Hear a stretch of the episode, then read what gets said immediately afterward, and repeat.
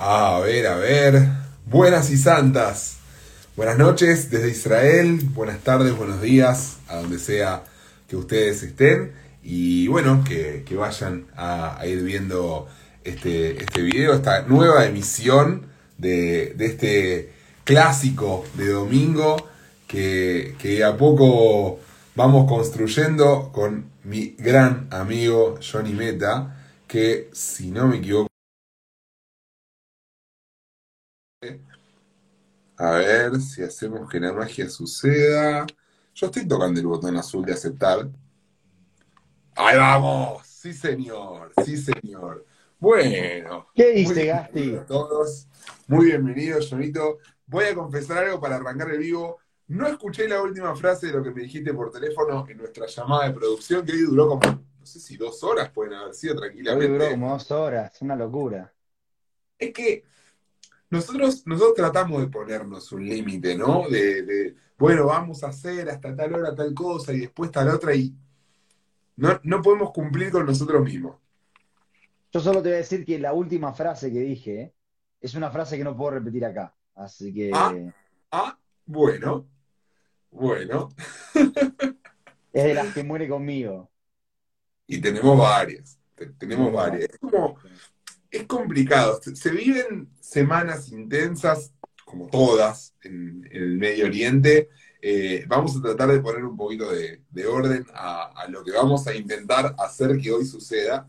Eh, hablar un poco acerca de la situación política interna israelí, un país en el que la política interna y la política exterior eh, conviven de forma indivisible, pero quiero hacer un pequeño comentario de algo que se me ocurrió hace un ratito, así como una idea de, de este gobierno que todavía, que todavía está en pie, eh, que es, digo, no sé si es un hecho, pero sí por lo menos hay una percepción a nivel social de que este gobierno fracasa en áreas en las que, de vuelta, se percibe que el gobierno anterior, eh, el gobierno de Netanyahu, era un gobierno efectivo, mientras que este gobierno logra tener eh, sus puntos fuertes en áreas en las cuales el gobierno pasado hacía agua. Digo, si vamos a pensar en, perdón, eh, si vamos a pensar en cuál era eh, el área en el que más le costaba quizás a, Netanyahu encontrar,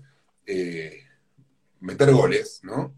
Por, llevarlo a una de las primeras metáforas deportivas y que probablemente no vaya a ser la última, porque vamos a hablar de, de cuartos, semis y finales también más tarde, eh, era el área de la relación con, con Europa.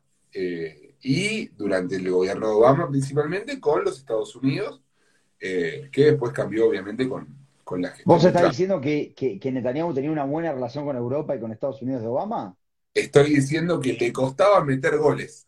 Ah, que Netanyahu durante la gestión de, de, Obama y la de, y, y, la de, bueno, a ver, más allá de, de las gestiones, Europa es un continente que a Bibi le costaba. Tengo muy presente, no puedo recordar exactamente qué atentado, creo que fue el, el atropellamiento con el camión en Niza. ¿Te acordás que en la, sí. en la me sale la Tayelet, eh, en el paseo de, de Niza eh, entró un en la Rambla con un camión? ¿Cómo? En la Rambla, palabra muy nuestra. En la Rambla, palabra bien uruguaya. Eh, en la rambla de Niza eh, se metió un, un, camión y mató como 85, 90 personas. Una catástrofe, catástrofe en el momento.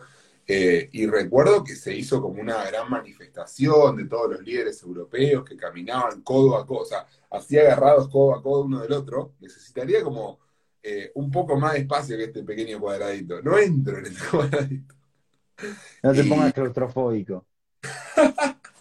y Vivi se, se, metió a la fuerza, no, no estaba muy contento de, de la presencia yo, de Vivi. Yo igual creo que en eso, creo que en eso hay una continuidad, Gasti, ¿eh? En, en, la falla que tiene Israel en la política exterior, creo que hay una continuidad.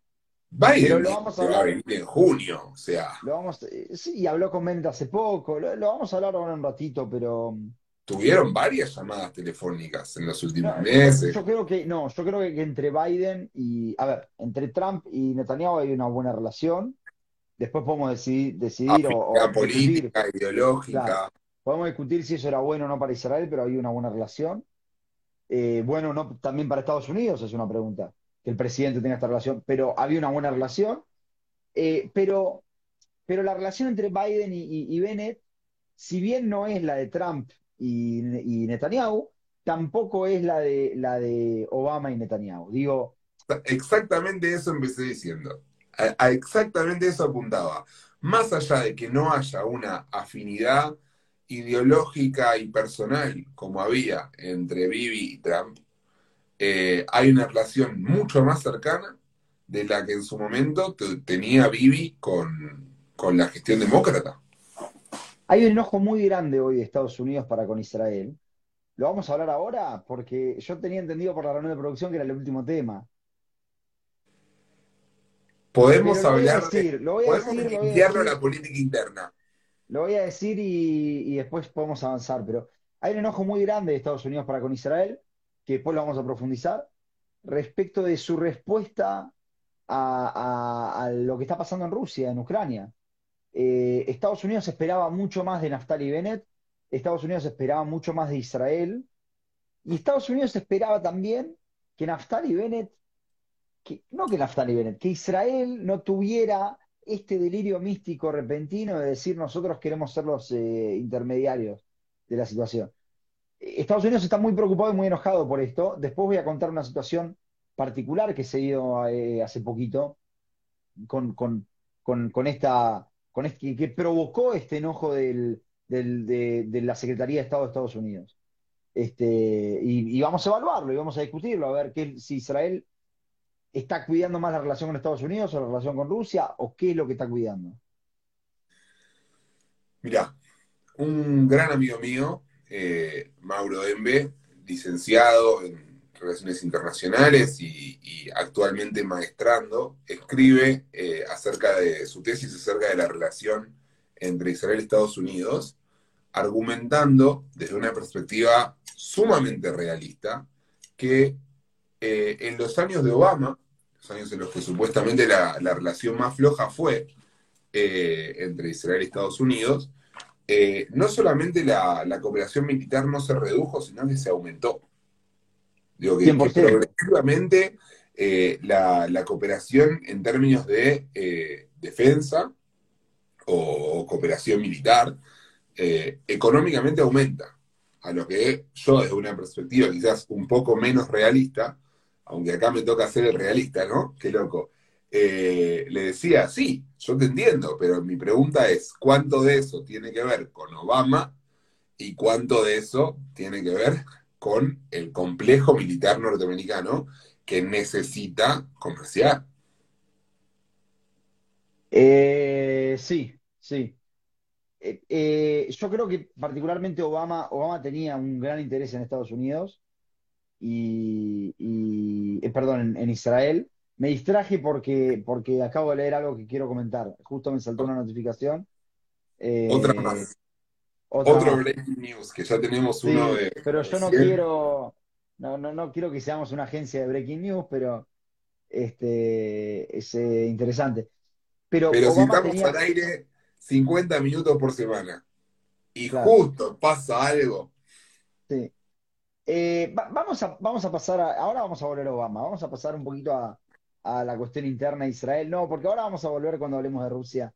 Yo sé que vamos a volver a que Obama. tener, tendríamos que tener dos emisiones semanales, una para hablar de actualidad y otra para hablar, para, para Y otra, pelearnos claro. acerca de la historia. Entonces, el que, el que le gusta la actualidad, escucha los domingos, y el que le gusta el bardo, ¿viste? El, el modo, ¿cómo se llamaba el programa ese? Que iban los políticos a gritarse intratables. Ah, Inchequeable. intratable. Yo pensé que ibas a decir tribuna caliente. Pensé que ibas más por ese lado.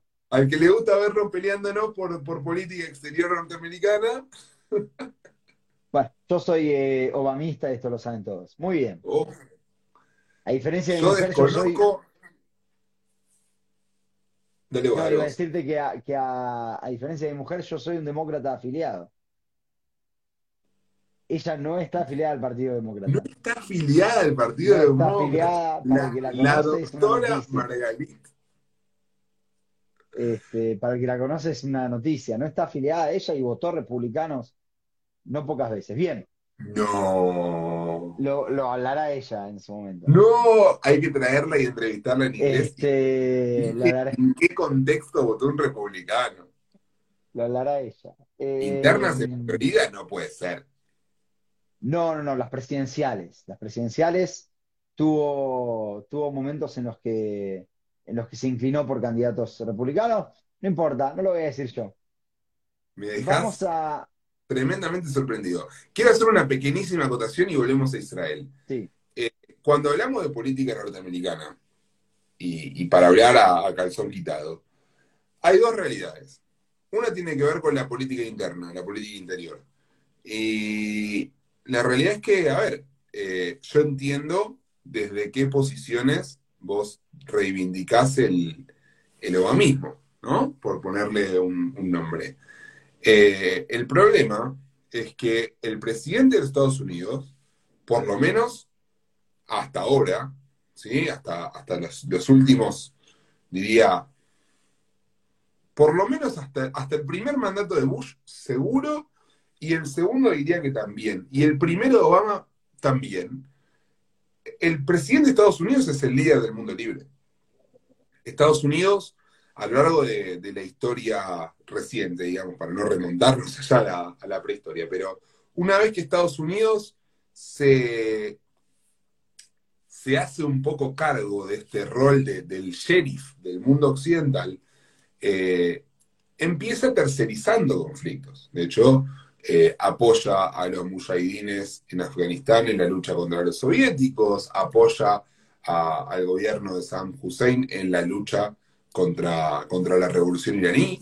Eh, de hecho, es grande la sorpresa de Saddam de decir, bueno, si me apoyaron en contra de Irán, ¿por qué no me apoyan en contra de Kuwait? Hablando de, la guerra del Golfo, ¿no? Guerra en la que Israel fue atacado y no hizo absolutamente nada por pedido explícito de los Estados Unidos. Eh, y es después de la caída del muro y de la caída de la Unión Soviética, donde Estados Unidos empieza a tomar un rol mucho más activo de forma directa, ¿sí? Donde, más allá de, la invasión de Vietnam, eh, Estados Unidos solía apoyar a otros que se ocupen de cumplir con sus objetivos. Eh, podemos decirlo, dictaduras latinoamericanas que peleaban en contra de eh, lo que Estados Unidos percibía como el avance del, del comunismo, del socialismo. Eh, podemos hablar también incluso de eh, haber apoyado movimientos islamistas en países donde el panarabismo, como era el caso de, Egipto, del Egipto de Nasser, eh, o inclusive, de forma aún más directa, lo- los mujahidines contra la Unión Soviética o, o- o a Saddam contra Irán, hasta la caída del muro. Después de que cae el muro, Estados Unidos empieza a tener un rol más activo, desde la guerra del Golfo, eh, la cuestión de, la OTAN, que obviamente su principal fuerza son los Estados Unidos eh, en, los Balcanes, eh, la guerra de Afganistán, la guerra de Irak, y gradualmente Estados Unidos se va empezando a, a- a retirar un poco. Por eso, a veces cuando se, cuando se hace análisis de política global y, la situación de seguridad, hay una lectura que algunos hacen de que estamos en un mundo parecido al, al previo a la Segunda Guerra Mundial. Y yo no estoy de acuerdo. Yo creo que es un mundo mucho más parecido al mundo previo a la Primera Guerra Mundial, donde había algunos conflictos todavía no del todo resueltos, pero no hay dos actores eh, eh, hegemónicos en, en- en colisión, ¿no? Digo, hoy tenemos muchísimos actores globales que, que no están satisfechos con lo que les viene tocando en el reparto, digamos China, digamos Irán, digamos Rusia, ¿no? Por supuesto. Eh, mientras que, por otro lado, a ver, Occidente, a diferencia quizás de, de lo que fue la Primera Guerra, por un lado está unido, cosa que no pasó eh, en, en principio del siglo, en principio del siglo XX, pero por otro lado, eh, no tiene ni un poco de ganas de entrar al conflicto de forma directa, por lo menos. O sea, Estados Unidos va gradualmente retirándose de ciertos lugares. Yo creo que los acuerdos de Abraham van un poco en esa línea también, porque es decirle a, Israel y a los Emiratos, ok, a los Emiratos y a, y a todo el mundo árabe suní en general, ¿No les gusta Irán? Perfecto, háganse cargo. Háganse amigos, júntense, nosotros los vamos a ayudar. Eh, los, famosos aviones que al final nunca, nunca llegaron, los F-35 eh, con tecnología israelí que Estados Unidos le iba, le iba a vender a los Emiratos. Es un poco esto de, bueno, a mí tampoco me gusta Irán, pero pongan ustedes el cuerpo. Tenés que acordarte, Gasti, que, en, la, en, la, en, la, teoría de relaciones internacionales, eh, y después esto sí, metámonos con, con, la, con la política interna, pero en la teoría de relaciones internacionales, tenés que acordarte que hay un papel que juega la memoria, que es eh, un papel central en el diseño de políticas, de, la política exterior de un país.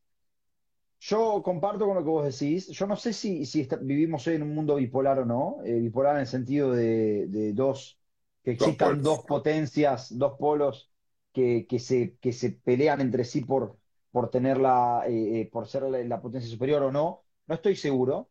Eh, entiendo la historia de, decir, bueno, se terminó, es el fin de la civilización porque una vez que se, que se cayó el muro, este, ya existe una sola potencia y, no hay dos. Yo, yo, no estoy en condiciones de decir que hay dos potencias o que hay una. No, no estoy en condiciones, o, que hay múltiples. No estoy en condiciones de decirlo. Lo que sí voy a decir es que eh, hay, hay, algo que no nos podemos olvidar, que es que la memoria juega un papel central y tanto el mundo occidental como, como, como el mundo no alineado, si querés, aprendió de sus errores bastante y se dio cuenta que la política, eh, la política de Bush, por ejemplo, no es una política que puede seguir existiendo en el mundo a pesar de la injerencia que tiene Estados Unidos en los sistemas. Y encontramos con que mesiánico. claro, y las, y las sanciones económicas se convierten mucho más en protagonistas de la historia, a diferencia de em, mandar un ejército este, a Irak y, tomarlo por completo. Creo que, y, lo mismo con la OTAN, la OTAN este, aprendió también del error de Kosovo. Digo, en los 90, una vez que se cayó la, se cayó la Unión Soviética, también cometió la humanidad o el mundo occidental cometió muchos errores en nombre de la democracia y en nombre de la república, y esos errores creo que justamente ahora podemos evaluar que se están cuidando de no repetirlos. Vos me dirás, bueno, capaz que se están yendo para un extremo, y lo vamos a hablar ahora cuando hablemos de Rusia. Capaz que se están yendo para un extremo. No lo sé, pero nos damos cuenta que la, que la reacción de, Occidente, por ejemplo, al ataque de Rusia sobre Ucrania, es completamente distinto a la reacción que hubiera, a la reacción que hubiera tenido en el año 2001 o en el año 2002 o en el año 93. Es completamente distinta. Y yo creo que es porque... O en, el, o en el 75, o en el 68 en Hungría, o en el 56. Bueno, pero porque, porque creo que la memoria juega un papel, la, memoria juega un papel en el diseño de, la política exterior este, del mundo occidental. Y se dan cuenta que no, no pueden, así como en su momento eh, Margaret Thatcher había dicho, este, yo ataco a Argentina en Malvinas porque no me puede volver a pasar Canal de Suez, que la memoria le, diseñó ahí la, política exterior. Del mismo modo, me parece que Biden dice, bueno, sí, este, se tiene que caer, pero eh, sanciones económicas, no vamos a darles armas. Eh, creo, que, creo que ahí es donde, donde dicen, no podemos volver a tener un Kosovo, muchachos, no puede volver a pasarnos, eh, no puede volver a pasarnos Afganistán. creo que, que va, va por ese lado, pero pero diría que pasemos a la política primera interna y después vamos a ir a discutir sobre Rusia. Como nos gusta. A ver, política interna. Mañana arrancan de vuelta las sesiones. Hablamos hace dos semanas, más o menos, dos domingos, si no me equivoco, de RAM, congelando su participación en la coalición, cosa que nadie sabe muy bien qué fue lo que quisieron decir. Eh, pero bueno, digo, el, congelar por dos semanas hasta que pase el receso de pesa se, viene a terminar, ¿no? A ver, hace creo que cuatro semanas, Edith Silman dijo, eh, yo me voy, ¿no? Cuatro semanas pasaron. Entre paréntesis, quiero decir un paréntesis, permitime acá. Edith Silman se llama Edith, Edith, por Edith Piaf, que era la cantante francesa. Mi madre, Edith, también se llama Edith por Edith Piaf y hoy es el cumpleaños, así que le mando un saludo. Muy Cierro bien. paréntesis. Gran Cierro fanática de este paréntesis. espacio. Gran Muy fanática de este espacio. Dicho esto, y Cinema se fue hace cuatro semanas, y Ram hace, claro, dos semanas capaz, dijo congelamos nuestra, nuestra, nuestra, nuestra participación. Ahora, lo que, ¿qué es lo que va a pasar ahora? El, el- el gobierno va a intentar, de alguna forma, va a intentar que, em- empezar a promover leyes desde mañana. Las leyes van a ser leyes económicas y sociales. Particularmente quieren eh, aumentar el, salario mínimo, quieren eh, sacar un paquete de ayuda para los eh, autónomos que este, se, sufrieron a raíz de la crisis de Omicron. Lo que van a tratar de hacer es particularmente medidas más, más sociales. ¿Por qué? Porque dicen, los otros partidos, los de la oposición, no se pueden permitir políticamente votar en contra de las leyes sociales. Entonces, justamente la idea es que, mismo Edith Silman acá se junte a votar con la, con la, con la- el oficialismo y demostrar así, a través de estas leyes, que el oficialismo está fuerte, que puede gobernar, que, que- que tiene un plan de gobierno, que tiene un plan económico, etcétera. Ahora, ¿qué pasó? En el medio, no sé si te acordás, Nir Orbach, hace como dos siglos, o capaz dos semanas, no me acuerdo, Que es lo mismo en Israel. que es lo mismo en Israel, dijo, le dio un ultimátum a Bennett. ¿Y qué, qué había Conectar dicho, te a la red de luz y agua a los asentamientos. Sí, Construir asentamientos nuevos o construir en los asentamientos existentes. muy bien, tercera no me acuerdo. muy bien. Construir asentamientos nuevos. Una Ah. de las condiciones era construir, permitir la construcción de nuevos asentamientos. Hasta el día de hoy había como medio tensión porque mañana empieza de nuevo la Knesset y, y de repente, bueno, Benny autorizó al final de la semana pasada, Benny Gantz, Benny Gantz, Benny Gantz autorizó la construcción de 4.000 nuevas casas en Judea y Samaria. 4.000. 3988. Eh, di- disculpame. Y es un número no bajo y, y es algo para, para, para analizar porque Muy fuerte. ahí vos tenés a Nir Orbach y ahí el Chaque que dicen, bueno, muy bien, pero por el otro lado, Meretz salió a criticarlo con, con una seriedad y con, con una, este, con- de una forma tan picante que se hace imposible entender eh, que, que- que esto sigue siendo una coalición. Y al, otro lado tenés a Ram, Ram diciéndote, nos están empujando afuera, muchachos.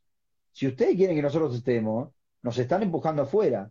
Entonces, hay una cuestión. Naftali Bennett desde la derecha, desde la derecha, de la pata derecha, tiene a Vir Cara, que le espera que no lo, que no lo, que no, que no, que no se vaya, eh, tiene dudas y temores sobre Nir Orbach, sobre Ayer Chaket, pero cree que por ahora más o menos los tiene en eje, a todos. ¿Qué termina pasando con el que nunca entró en la coalición? Se me fue el nombre. El, el famoso 62.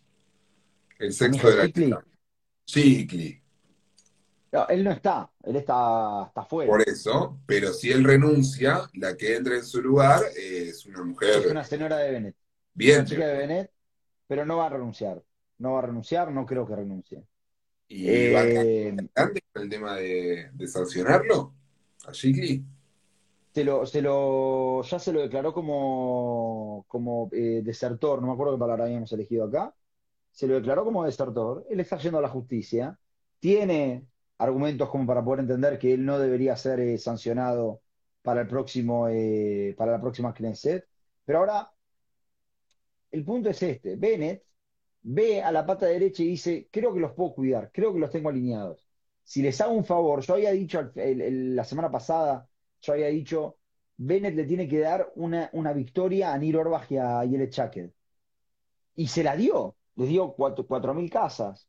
Ahora, él dijo el otro día que en, en el acto de Yom que hubo en la casa del presidente, dijo, ni en mil años me hubiera imaginado que una, un gobierno como este iba a existir en el Estado de Israel, y mucho menos me hubiera imaginado que yo iba a estar a la cabeza. Suena despedida, ¿qué querés que te diga? Hay quienes dicen, particularmente un periodista de Haaretz que se llama Yossi Werner, él dice que Bennett íntimamente él sabe que en un mes se le cae el gobierno. Ahora, ¿por qué? Quiero contar acá algo que va a pasar. Él dice, yo a ellos los, los tengo alineados. Por ahora los tengo contentos, a la derecha. Pero en la otra pata tenés a Ram. Ram es el partido islamista. El partido islamista había dicho, dijimos hace dos semanas que quería congelar su, su participación en la, en la coalición. Y ahora sabemos que el, martes o miércoles van a presentar en la Knesset un pedido de reforma de ley para eh, adelantar las elecciones. Se va a presentar. Ahora, esto lo va a presentar la oposición, podríamos decir que es algo que hace la oposición, que... Sin embargo, Ram estaría pensando en la lectura previa, son tres lecturas que tiene que pasar una ley para ser ley, en la lectura previa estaría pensando en no presentarse si no se presenta en el recinto Ram, dejaría que se trate la ley, porque serían, Ram hoy tiene, ¿cuántas bancas? ¿Cuatro bancas? Sí, señor. Cuatro bancas. Entonces, son 60 lugares, decíamos que tenía el oficialismo, 60 tenía la oposición. Si Ram no se presenta al recinto para discutir sobre la ley que quiere adelantar las elecciones, a priori diríamos que el oficialismo tiene 56 votos y, la oposición tiene 60, lo cual diría que en una lectura previa, por lo menos, va a pasar ley. ¿Qué significa eso? Que se va a discutir en el, Parlamento la ley para adelantar las elecciones. Eso. los cuartos de final son las comisiones. De comisiones pasa el plenario de la Knesset, que va a tener una primera lectura, ¿no? Y ahí hay que ver qué pasa, porque por un lado está la cuestión de que RAM puede llegar a recibir algo de lo que está pidiendo y decir, descongelamos, pero también puede pasar que cualquiera de los miembros de la coalición, e incluso cualquiera de los parlamentarios de alguno de los partidos de la coalición, diga, listo, esto ya está, partido cocinado. Si, si la coalición va a caer, por lo menos me salgo yo. Eh, no nos olvidemos que acá, digo, si bien hay ministros que, se han anotado grandes victorias internas, eh, uno de los principales artífices, por lo menos desde el punto de partida, cuando arranca la coalición, uno de los principales tipos que iba a decir, ok, yo me ocupo de sumar, yo me ocupo de que este gobierno de 62, que son 61 y que pueden ser 60 cualquier día, eh, pase a ser un gobierno de 65, 66, era Guidón Sack. Guidón Saar, ministro de Justicia, que viene del viejo Likud, del Likud nacionalista, liberal, eh, capitalista, eh, parte de su partido es Benny Begin, hijo de Menachem Begin, ex primer ministro, primer primer ministro de derecha de la historia del Estado de Israel, eh, era supuestamente el encargado de conseguir por lo menos cuatro díscolos del Likud que se sumen a la coalición a través de su partido, Tico allá. Nueva Esperanza, que es un partido que ideológicamente viene a reivindicar las exigencias de aquella derecha que solía ser el Likud antes de transformarse en el partido de Benjamín Netanyahu. Iguaja allá es el Likud sin Bibi. No hay una diferencia. Entonces, eh, piden que se apruebe en ese momento una ley para que eh, se pueda eh, formar un mini bloque dentro de cualquier bloque con cuatro diputados que de cambiarse de bando, sea oposición a oficialismo o viceversa, no sean sancionados. Y finalmente, eh, Guionsar nunca pudo llevarse ni siquiera cuatro de los treinta y cuántos tiene el Likud hoy, 32, 33, 34, 35. Más ya menos. Ya te lo digo, ya te lo digo. hoy tiene 30. Hoy tiene 30. Digo, 4 de 30. Y qué sé yo, yo creo que, parte de, la confianza que la coalición depositó en SAR venía por el lugar de decir, ok, vos que los conoces, vos que militaste con ellos, vos que fuiste a la interna del Likud en las elecciones contra Netanyahu y perdiste, pero que sos parte ideológicamente del Likud, podés conseguir cuatro personas. Y ahí tenés, ahí tenés dos datos.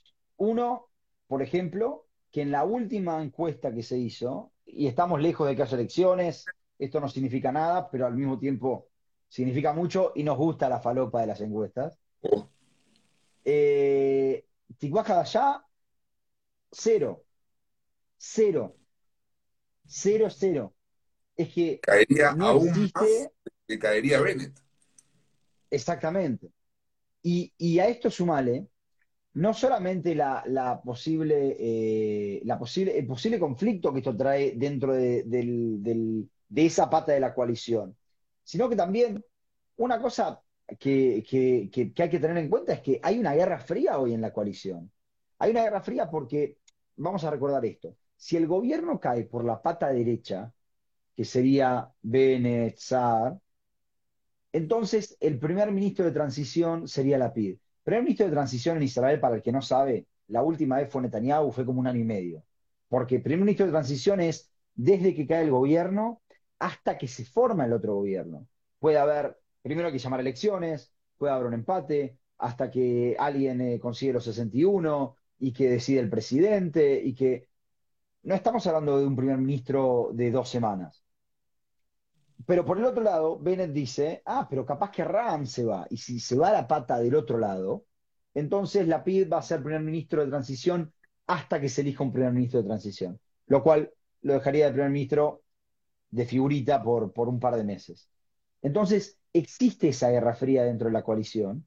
Y es una guerra fría a la cual hay que, hay que prestarle atención porque, de nuevo, si nosotros creemos en, en- en este ejemplo que nos decía, este, que, que dice el periodista Aretz, dice, el gobierno se cae en un mes, la pregunta es entonces no si se cae, ¿quién lo tira? ¿Lo Exacto. tira, lo tira la pata derecha y le deja la PID? ¿O lo tira la pata izquierda y, y- y entonces ahí ya demostramos definitivamente que no existe forma de gobernar sin Netanyahu? Porque si se cae Bennett, se cae la derecha. Si se cae la PID, es un golpe muy fuerte a las posibilidades que puede tener cualquier este, contendiente de Netanyahu. Que hoy, hoy la PID es el segundo. Hoy la PID es el segundo, es la realidad. Entonces, es, es una gran, una gran pregunta. Eh, quiero que, no sé si querés eh, empezar a hablar de, de, con la PID puedo pasar a hablar de Rusia. Yo te diría que primero eh, comentes la situación a nivel de, de seguridad, brevemente, Ah, eh, claro. Eh, Puerta de Damasco. Y ahora Guyeción, Ahora, uh, hace 10 minutos, cuando me distraje. A ver, voy a decir lo siguiente, voy a decir lo siguiente. Primero que nada, eh, hubo un atentado en Elad. Elad es una ciudad de, Elad es una ciudad, este, es, es uno de los asentamientos que hay en Israel. Y, y- en el atentado de Elad murieron este, tres personas. Ahora, hay una cuestión que no es, cada vez que nosotros vemos que hay un atentado, como hubo en, eh, en Tel Aviv, como hubo también este, en Ariel, cada vez que vemos un atentado vemos que en realidad lo que termina pasando es que los medios eh, están transmitiendo cómo eh, persiguen a los, a los terroristas y si es que los atrapan. Yo quiero aclarar una cosa, no es una pregunta si atrapan o no atrapan a los terroristas. La presencia de agentes de inteligencia que tiene Israel en Judea y Samaria es suficiente como para poder atrapar a los terroristas. La pregunta o el fracaso, si quieren, de eh, Israel es cómo es que no puede prevenir estos ataques. Y acá tenemos que tener en cuenta varias cosas. Hubo una ola de terror en su momento en 2015, fue, se lo llamaba la ola de terror, acá se lo llamaba de los lobos solitarios, eh, pero Gasti, vos conocías otro nombre en español, la intifada de los cuchillos. la intifada de los cuchillos. Fue en 2015, acá se le llamaba la de los lobos solitarios porque justamente, o la de los cuchillos también tiene sentido, porque justamente estamos hablando de ataques con cuchillos de lobos solitarios, personas que no estaban eh, necesariamente eh, organizadas. Y en esa, en ese, en esa situación en 2015 teníamos atacantes jóvenes, particularmente, que estaban improvisando, ¿no? Tenían un cuchillo y salían a cuchillar.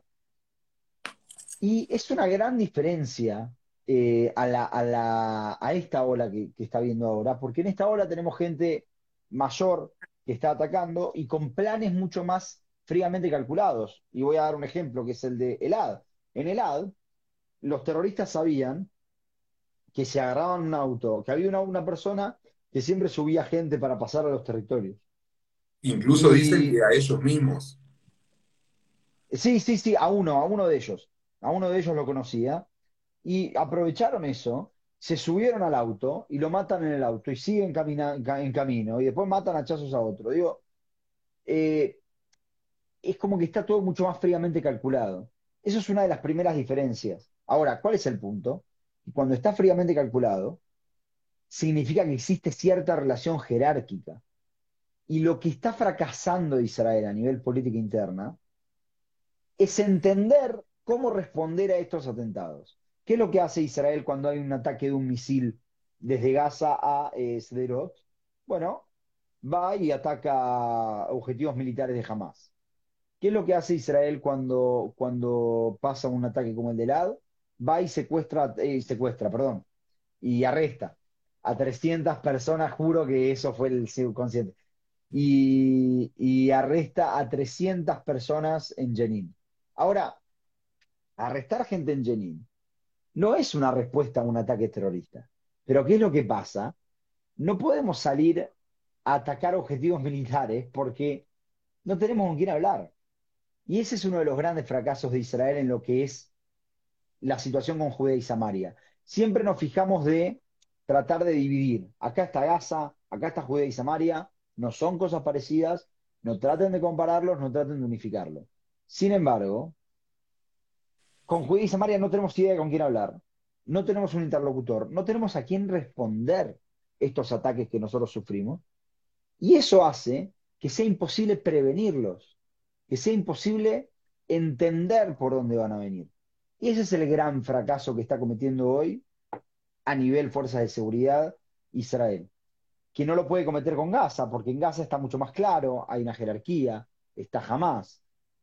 Pero, pero ese es el gran fracaso que tenemos. Hace un ratito hubo un, eh, aparentemente un acuchillado en, eh, en, la puerta de Damasco. Y un policía, un policía, sí, un policía, bueno, es una situación distinta. Y ahora decían que también pudo haber pasado algo en, eh, en Gushetzion, todavía no, como estábamos acá, todavía no, no pude leer mucho al respecto. Pero, digo, hay, hay que tener en cuenta esto en Israel no, se está teniendo en cuenta cómo hacer para buscar una solución a esto. Y, si, si eh, la democratización, entre comillas, de Hamas era una solución, la pregunta es qué haces con, la, con, lo que es eh, Judea y Samaria. Ahora, ¿cuál fue la respuesta social al atentado de Elad? Queremos la cabeza de Sinwar. ¿Sinwar quién es? Es el líder de Hamas, que, entre paréntesis, es un asesino, es un terrorista, estaba preso en Israel, nosotros lo intercambiamos en, cierto momento. el que lo intercambió fue ni más ni menos que Netanyahu, entre paréntesis. Y eh, salen con, con eh, eh, vayamos a, matar a Sinwar. Sinwar es líder de Hamas, está en la franja de Gaza. Y en la franja de Gaza no hay, no hay intenciones de unificar los conflictos. Jamás trata de unificar los conflictos.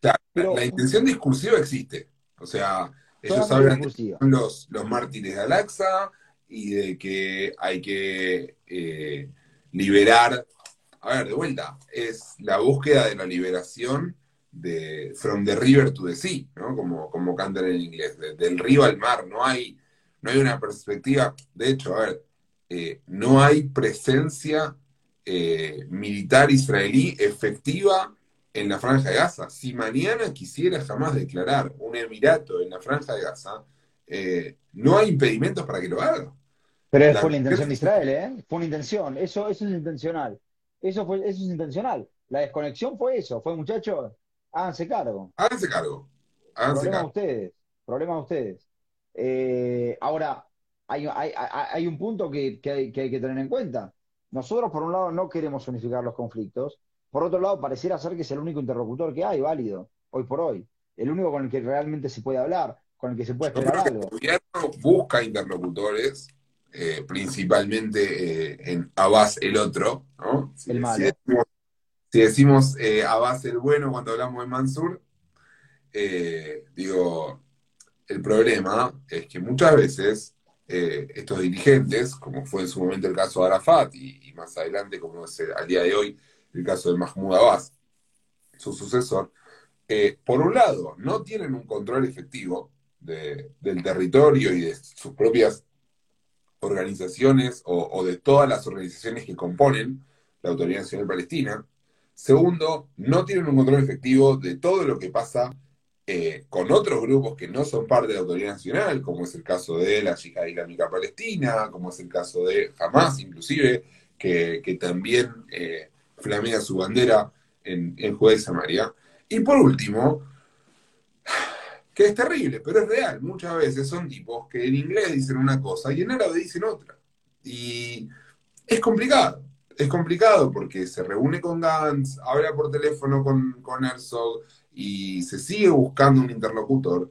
Y la realidad es que Abbas es un tipo que tiene muy poca legitimidad y que tiene, que mejor dicho, que no tiene el control efectivo de todo lo que pasa en Juez Samaria. Entonces, eh, digo, la política de Netanyahu de, ningunear un poco a, Mahmoud Abbas, eh, guste o no guste, parece tener sentido desde el punto de vista de que el tipo efectivamente es un cuatro de copas. Si vos Primero que Netanyahu, Netanyahu le dio, le dio a Abbas, le regaló el poder de juez de Samaria, porque recordemos que él pierde la elección y dentro de los países que no reconocen esa elección este, contra Hamas, que, que había ganado Hamas, dentro de los que no reconocen esa elección estaba eh, Netanyahu también se expresó en contra.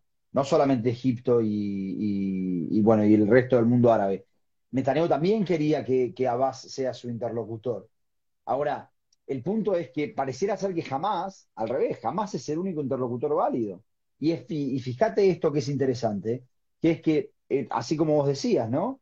En, la franja de Gaza vos tenés a, tenés funcionando a Hamas y tenés a la yihad islámica, que es cierto que, funciona. Sin embargo, hoy un diario palestino dice que el jueves pasado, que había amenazas de misiles eh, hacia Israel de parte de Hamas, si es que se, le permitía eh, a los judíos subir a, Al-Aqsa, al monte del templo, este, en Yom Ha'atzmaut, el diario palestino informa hoy que eh, los servicios de inteligencia egipcios impidieron que se dispararan misiles el jueves. Entonces, pareciera ser que Yihad Islámica, Hamas, Egipto, Qatar, son un interlocutor, después podemos discutir, y lo que pasa en Juez y Samaria, un poco diría yo también responsabilidad de aquel Netanyahu que dijo que, reconoció a Abbas y que lo, ungió con, la, con la corona, eh, es, un caos es una anarquía, de repente, cuando antes era al revés. Ahora, quiero decir una cosa, porque antes acá había un comentario eh, que decía algo así como, si vienen de, de Hamas, respondamos en Gaza. Yo quiero decir una cosa, primero, es verdad, e, es, cierta, la, lógica está bien. Ahora, eh, primero, no está claro que vengan de parte de Hamas. Segundo, y este es el punto más importante, ni Hamas ni Israel quieren una escalada, porque guarda con responder en jamás un poco fuera de lo que corresponde, perdón, en Gaza, un poco fuera de lo que corresponde, porque vamos a una guerra. Y nadie quiere una guerra con Gaza. Si bien en los últimos días se estaba hablando de una incursión militar en Gaza, nadie quiere una guerra con Gaza. Cuando fue el año pasado, hace un año más o menos exactamente, si no me equivoco, en mayo del año pasado, fue Shomer Homot, eh, la operación de, de, muro defensor. Guardián de los muros. Guardián de los muros, gracias. Eh, fue una operación, no fue una guerra, y no que nos, metimos hasta el mar. Israel no está interesado en tener una guerra con Gaza. Y mucho más importante, en mayo. jamás no está interesado en una guerra tampoco. De hecho, hace poco dijo Sinwar, si no me equivoco ayer, dijo, bueno, mira, ¿sabes qué? Producto de las, eh, las, las diferentes, eh, eh, eh, la situación humanitaria que está mejorando gracias a la plata de Qatar. Plata de Qatar que pasa, porque nosotros la dejamos pasar también, hay que decirlo. Y, y este, y, producto de que abrieron el pase a, que la gente puede ir a trabajar, se calmaron las aguas. O sea, él tampoco estaba interesado. Entre paréntesis, quiero decir algo. recién, a raíz del, atentado que hubo en, en, eh, en, en, eh, en la puerta de Damasco, y el atentado que hubo en, en, en eh, Gush aparentemente se decidió cerrar el paso de trabajadores de Gaza hacia Israel. No Mañana solo vamos a ver cómo María, repercute. sino No solo también puede Samaria, sino también Gaza. Mañana veremos cómo repercute esto. Eh, yo no creo que jamás se quede callado eh, a- a esta situación. No digo que mañana empiecen los misiles, pero digo, no creo que jamás se quede callado. Me sorprende que Israel le dé una excusa a, a Hamás para, para vincular estos dos eh, episodios, pero unificar los frentes. eh, unificar los frentes, exactamente. Vamos a Rusia, eh, antes que se nos haga muy tarde. vamos a Rusia. Va- va- vamos a decir un poquito rápido algo que, que estuvo pasando, seguramente todos lo escucharon porque se comentó en todos lados eh, que el embajador, el, el- el- no el embajador, el ministro de Relaciones Exteriores ruso eh, dijo que Zelensky eh, podía ser nazi porque él entendía que Hitler también tenía sangre judía. Un comentario que si me preguntan a mí, a un ministro de Relaciones Exteriores no se le puede escapar, pero creo que se le escapó. Yo creo que fue una estupidez que dijo, pero no creo que haya sido nazi, creo que fue una estupidez. Más allá Yo de eso, que, yo creo que sí, responde más que nada a la forma en la que reside en la memoria colectiva de, la, de los ex países soviéticos la cuestión de- del nazismo. Para ellos la Segunda Guerra Mundial es la gran guerra patriótica. Eh, para ellos no hubo una persecución específica de los nazis contra los judíos. Eh, los nazis eran el enemigo y los muertos fueron ciudadanos soviéticos. Da exactamente lo mismo el que murió en el frente en la batalla de Stalingrado, como el que murió de hambre en el sitio de Leningrado, como el que murió en, en un- en una cámara de gas en Auschwitz, en la perspectiva soviética. Y esto también lo podemos percibir, no solamente en los dichos de Lavrov, que son una burrada incomparable, sino también en aquel discurso de Zelensky en la Knesset, que Zelensky en su momento comparó la situación de los ucranianos eh, hoy- hoy en día con la situación de los judíos durante la Segunda Guerra Mundial, porque parte de la perspectiva de que hay un ejército invasor que está masacrando población civil, que es algo que pasó durante la Segunda Guerra Mundial y es algo que está pasando al día de hoy, pero omite, si se quiere, producto de la desinformación, producto de la forma en la que se percibe el, conflicto de, la Segunda Guerra Mundial, o directamente la negación del holocausto. Yo, yo lo, puse en Twitter y lo, y, y lo repito, eh, los dichos de Lavrov y, la educación sovietista respecto a lo que fue la Segunda Guerra Mundial es una forma de negar el holocausto. Digo, pensar que Hitler mataba a ciudadanos soviéticos y, y negar que esos ciudadanos soviéticos eran judíos o eran homosexuales o eran comunistas, eh, digo, es una forma de, de negar lo que el tipo hizo, porque ¿qué diferenciaría, si no, si, si solamente eran soviéticos, a Hitler de cualquier otro dictador suelo que lance una guerra? Para la perspectiva soviética, nada. Ese es el, ese es el asunto, ese es el, para mí el eje de la, de la cuestión y de donde nace eh, los dichos de Lavrov. Dicho sea lo cual, eh, Putin rápidamente se ocupó de, de desmentir y de hacer una especie, si se quiere, de pedido de disculpas a la forma en la que los dictadores piden perdón. Eh, y acá es donde un poco se muestra quizás que la posición israelí, de la que yo digo, más allá de la cuestión de valores, en la cuestión del realismo, no estoy en desacuerdo, eh, está dando ciertamente algunos frutos, porque vamos a empezar a pelearnos. Ar- arranca vos y yo voy a, de abogado. Vamos, quiero decir una sola cosa. Lo que dijo Lavrov fue solo un eslabón más en una cadena en la cual se ve que se está tensando, innecesariamente o necesariamente, no importa, pero se está tensando las relaciones entre Rusia e Israel. Y quiero decir, dar ejemplos de dos situaciones más que sucedieron, tres situaciones más que sucedieron, que, que sucedieron entre, entre Israel y Rusia, solo para entender que eh, dar pie al realismo que vos traes, pero entender qué es lo que está pasando. Eh, primero se informó, había, había una persona, Anat- Anatoly Chubais, que era un empresario ruso, que renunció a su cargo dentro de, del gobierno ruso eh, una vez que empezó en marzo, cuando empezó eh, la invasión a Ucrania, y se comentó que estaba acá. De hecho, salieron fotos de él en el aeropuerto en Ben Gurion haciéndose la prueba de corona. Entonces, primera pregunta, se viene a refugiar a Israel, ¿por qué Israel lo acepta? En respuesta a eso, salió algo que fue, les voy a decir, muy escalofriante, pero al mismo tiempo muy interesante. Se publicó un listado de 20 israelíes, 20 israelíes, lo, lo publica el sitio RT, Russian Television, si no me equivoco, publica un- un, eh, una lista de 20 israelíes que incluye nombre, número de pasaporte y fecha de nacimiento, que dice que son, eh, que, lo- publica en un grupo de Telegram, eh, lo levanta de un grupo de Telegram RT, que son mercenarios que luchan para las filas del ejército ucraniano, que envió Israel.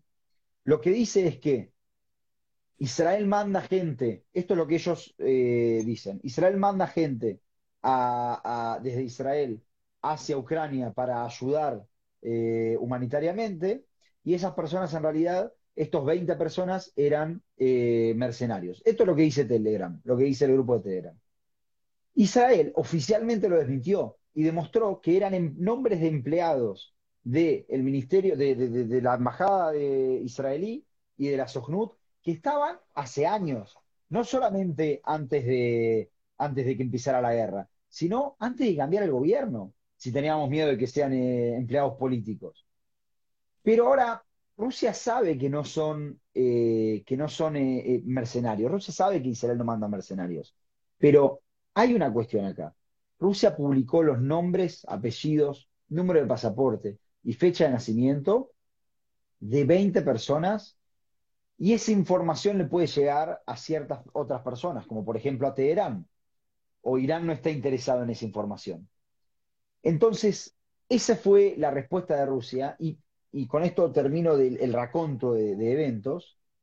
El mensaje más alarmante de todos fue el que recibió eh, Alex Ben-Zvi. Alex Ben-Zvi es el embajador israelí en eh, Moscú, que lo, recibió el vicecanciller Mikhail Bogdanov. Tengo que leer porque no conozco los nombres.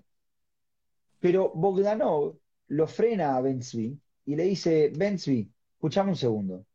Ustedes votaron en la ONU, este, apoyaron nuestra remoción del Consejo de Derechos Humanos, votaron la condena a Rusia en la Asamblea General y le dijo, según Bensby, en estos términos, le dijo, nosotros siempre trabajamos con ustedes en estrecha cooperación cuando se trató de Medio Oriente. Sería una pena que esa cooperación se detuviera. Se lo dejó bastante claro, digamos. Este, entonces, hay una tensión presente. Y ahora sí voy a empezar con, con la pelea.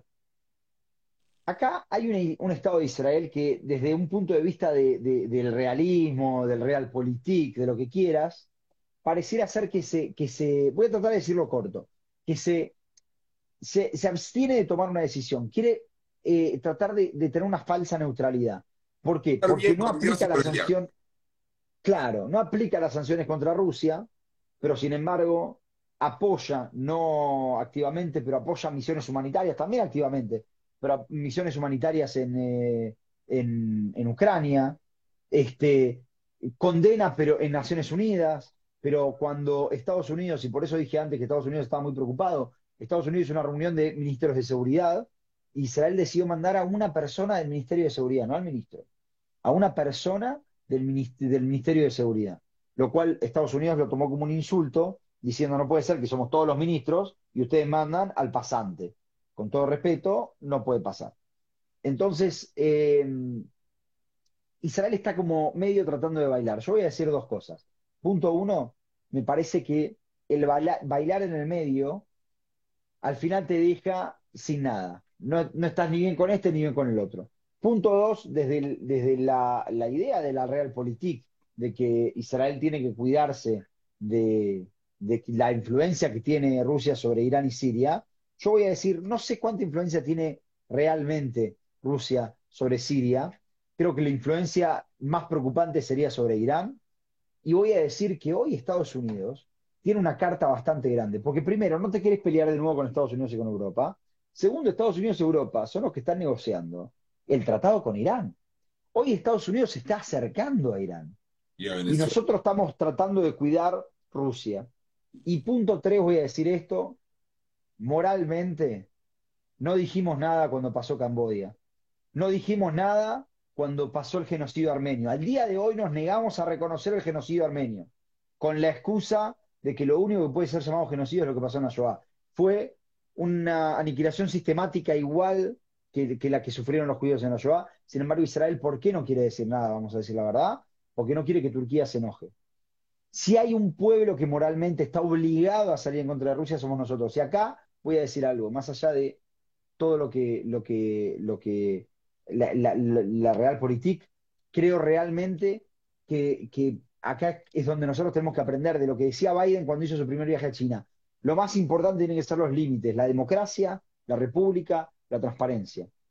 Y si Israel no se pone en esos eh, límites, entonces, ¿con qué parte del mundo te estás uniendo?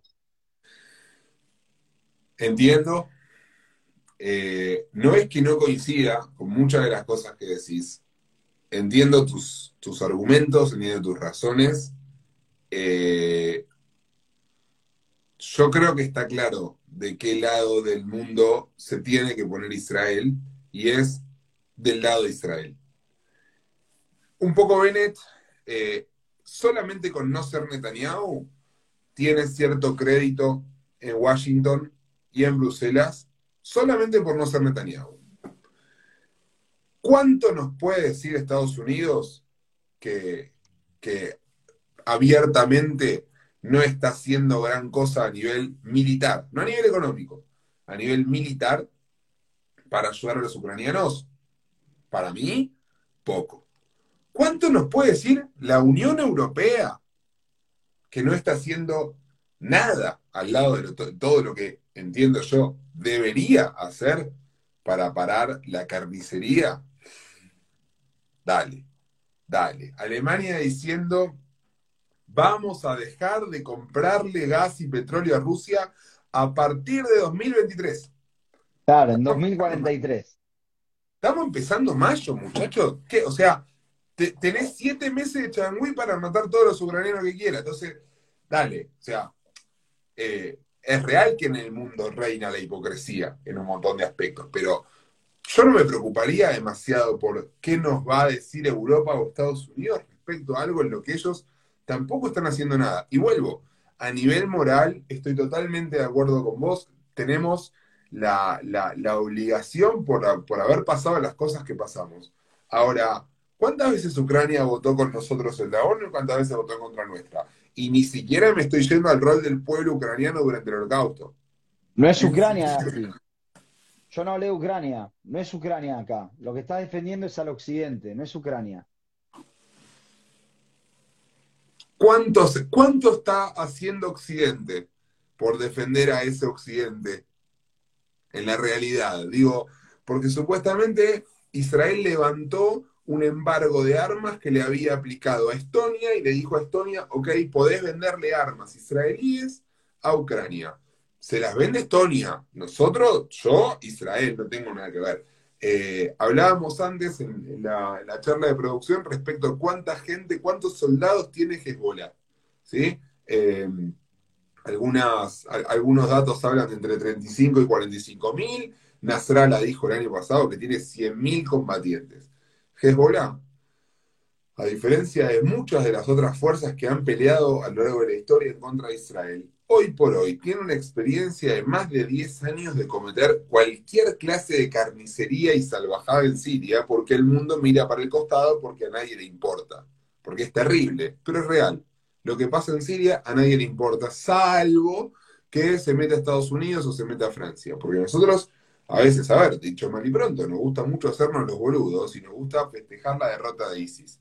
En el terreno, la derrota de ISIS es producto, ¿sí? es producto de la intervención de Rusia y de Irán. Entonces hablamos de Occidente, pero Occidente en Siria o en Irak, digamos, en el Levante, para terminar con ISIS o para, para aplacar a ISIS, dejó hacer a Rusia y a Irán. En la cabeza de Putin, yo entiendo, o sea, me pongo un segundo en, los zapatos de, de este dictador genocida y digo, nadie me dijo nada en Chechenia, nadie me dijo nada en Georgia, me agradecieron lo que hice en Siria, nadie me dijo nada en Crimea. ¿Qué cambia? ¿Qué tiene Kiev de distinto a Crimea, a Georgia, a Chechenia? Entonces digo, ok, yo a Occidente le hago un reclamo muy grande, muy grande, a todo Occidente, incluyendo a Israel. Pero por otro lado, digo, no nos podemos hacer cargo nosotros, que somos un país de 9 millones y medio de habitantes, rodeado de enemigos para donde lo mires, con un montón de problemas internos, con enemigos por todos lados, incluso, digo, adentro de la frontera, quedó comprobado en mayo del año pasado. Dale, dale, Alemania le da siete meses de changüí a Rusia para matar a todos los ucranianos que quiera antes de dejar de comprarle gas porque no quieren tener frío, y nosotros tenemos que salir a poner la cabeza bajo la guillotina para que Estados Unidos y la Unión Europea digan, uy, qué bien Israel, gracias Israel. Israel está mandando, está bien, hace más, hace menos, las delegaciones son de los hospitales, bueno, todo lo que quiera. Hay ciudadanos israelíes hoy trabajando en la salud de los ucranianos que se están escapando de la guerra. Es un hecho. Es un hecho. Eh, yo creo, Gasti, que, acá, acá hay algo que hay que, hay que tener en cuenta. Es verdad la influencia que puede tener eh, Rusia, y de nuevo, si me meto en la Realpolitik te voy a decir, pero también no te pelees con Estados Unidos. Pero creo que acá hay algo que hay que entender, que llega un punto, llega, un punto donde existe, donde no quiero decir una batalla del bien y del mal, porque no, no, esto no es Star Wars, pero sí tenés, las democracias tienen un estándar más alto y tenemos que demostrar ese estándar.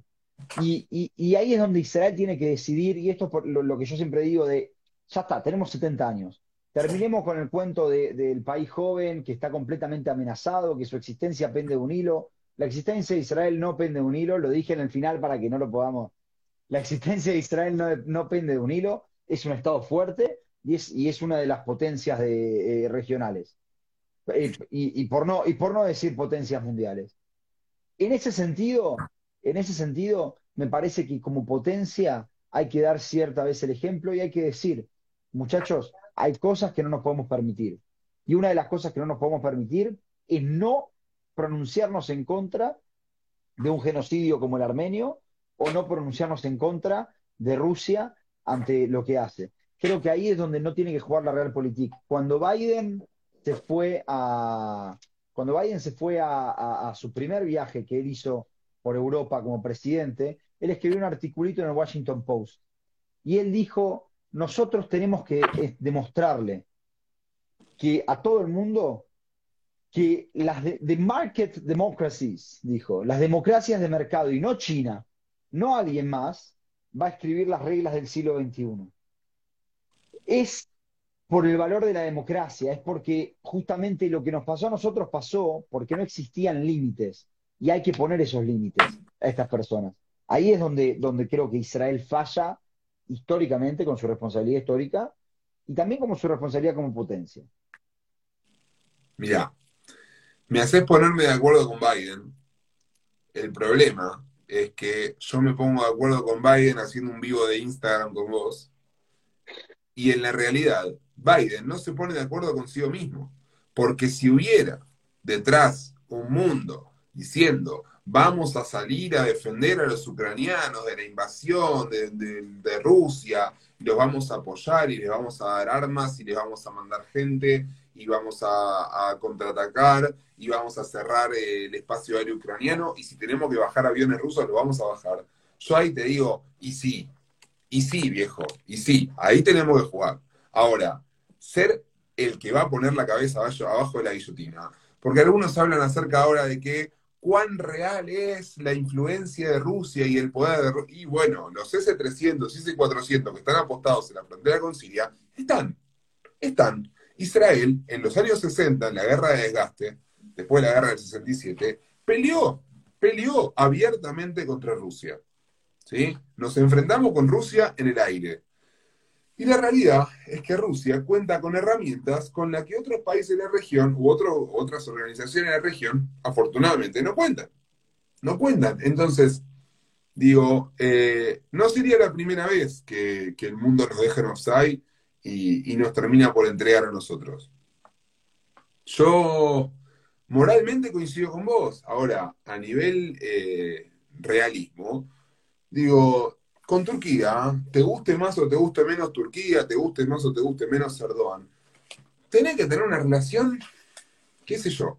No nos olvidemos de Turquía durante casi 40, 50 años fue un país eh, abiertamente secular para lo que la región. Era uno de los países con los que Israel mejores relaciones tenía, incluso antes de lo que fue el incidente del Mar Mármara, eh, 2010, si no me equivoco. Eh, y al día de hoy, Turquía tiene relaciones con Israel muy frías y, todo, y además también está, el, está, la cuestión económica, que no es un tema menor, una, especie de, alianza que Israel está buscando con Grecia y con Chipre para exportar gas de, Leviatán, de las reservas marinas que, hay acá en el Mediterráneo, de la que Turquía claramente no quiere dejar de ser parte.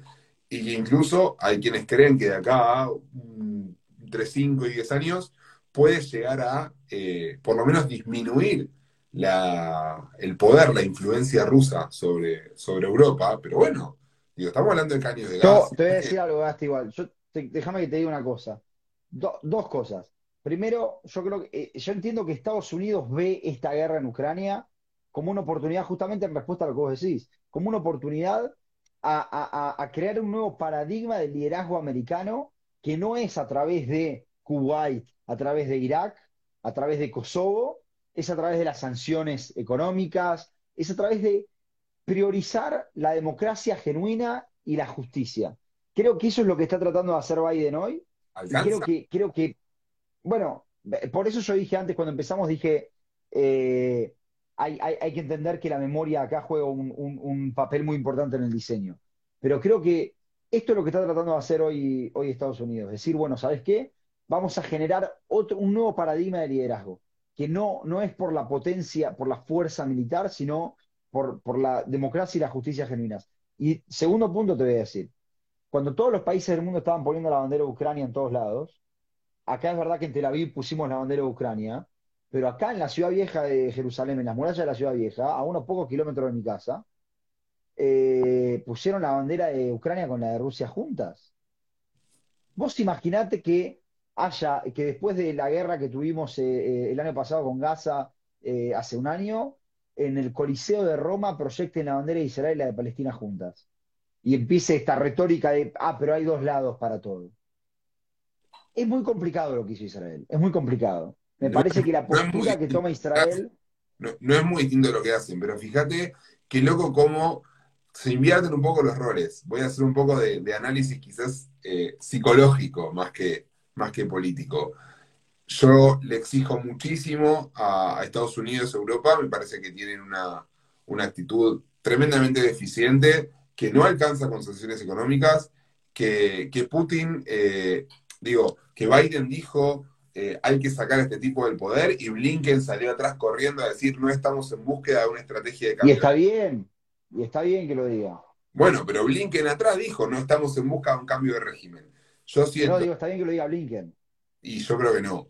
Yo creo que está siendo muy indulgente con países que tienen cientos de millones de personas de población, millones de kilómetros cuadrados de territorio. Digo, Estados Unidos y la Unión Europea eh, en población deben andar por el orden de las 600, 700 millones de personas en kilómetros cuadrados. ¿Cuánto podemos decir? Cantidad de, armas, cantidad de, Producto Bruto Interno, Fuerzas Armadas, eh, digo, hay millones de factores en los cuales son mucho más poderosos Estados Unidos y la Unión Europea que lo que es Israel. Por otro lado, quizás acá se nota un poco mi condición de, oreja de Ash y tu condición de, ok, ya estoy acá hace cuatro años, tengo exigencias más grandes para con, para con Israel. Yo le exijo mucho al occidente que supo ser, a, ese occidente líder, ese occidente vanguardista, a ese occidente que tiene mucho más para dar y que se está guardando mucho eh, amparándose en, ah, Ucrania no es parte de la OTAN. Dale, muchachos, ¿para qué creamos la OTAN si no es justamente para evitar estas cosas? ¿Está? ¿Ucrania no es parte? Sí. Es verdad que no es parte, pero esto es una, una invasión imperialista al viejo estilo, eh, más que soviético, al viejo estilo zarista. Eh, y, no estamos haciendo nada para pararlo. Vos le exigís mucho a Israel desde los valores y desde lo moral y desde esta cuestión de decir, eh, ya no, el Estado, no podemos jugar con el Estado nuevo, no podemos jugar con que el Estado corre riesgo, que posición con la que no estoy para nada de acuerdo, para nada de acuerdo, porque digo, si lo miramos en los últimos 2000 años, tenemos 75 conectados y 2000 que mejor no contar las que nos pasaron, ¿no? Pero bueno, yo creo que es un país joven, es un país que tenemos que defender, es un país al que le tenemos que exigir en un montón de aspectos, en democratización a nivel interna, eh, en mayor división de poderes, en, personalmente lo digo, mayor separación entre, entre religión y Estado en muchos aspectos. Pero a la hora, cuando las papas queman y cuando la guillotina empieza a cortar cabeza, no vayas solo a poner la cabeza abajo. No vayas solo. Si, si van todos los demás, bueno, vamos todos, porque por ahí entre todos rompemos la guillotina, sacamos a Putin del poder, dividimos a Rusia en 10, 15, 20 estados de un tamaño razonable, le sacamos las armas nucleares y terminamos con la amenaza rusa. Pero sale al toque Blinken a decir, no estamos buscando una estrategia de cambio de régimen. Dale, dale. Yo creo que lo que Blinken dijo fue más para, por esto, para, para no decir, no queremos ir ahí a hacer Afganistán. No, no estamos buscando que pase, que, que haya un cambio de régimen. Cuando lo envenenaron a Navalny, estaba todo Occidente también del lado de Navalny. y, by the way, eh, no sé cuánto Israel se metió en ese tema, eh, a condenar la conducta de Rusia. Eh, pero de nuevo, me parece que el, mejor ejemplo es lo que pasa con el genocidio armenio. Este, de todas formas, cuando pasó lo de Navalny, este, ahí Rusia se recibió de dictadura, digamos. No. Y, es, verdad, mucho antes, mucho antes. Pero... Eh, Fukuyama escribió El fin de la historia a principios de los 90 y todos los gloriosos de pie hasta, hasta la caída de las torres. Eh, cuando caen las torres se dieron vuelta y dijeron, ah, mirá, ahí está Huntington. Eh, nos estamos poniendo un poco técnicos y, nos está diciendo un poco tarde a nosotros y, creo que a la gente también. Muchísimas gracias a todos los que nos acompañaron. Dudas, consultas, preguntas, lo que se les ocurra, nos van dejando en, estos días, en, la semana. Domingo que viene nos vemos a esta misma hora por estos mismos canales. Jonito, el placer de siempre. Muchas gracias por todo. ¿Algunas palabras, algo para cerrar? Lo único que voy a decir para cerrar es que el domingo que viene nos vamos a ver después de la semifinal de River Tigre. ¿No? lo que se juega miércoles 3 de mañana de Israel. Claro, miércoles. Y, Entonces puede ser que el domingo ya no estemos hablando. no, te, no te preocupes que no te voy a guardar rencor de los, después de los cinco goles que nos van a hacer. No, partido chivo, partido chivo. Hay que ir con humildad y, y bancárselo. Ah, bueno, muchísimas gracias a todos. Nos vemos el domingo que viene.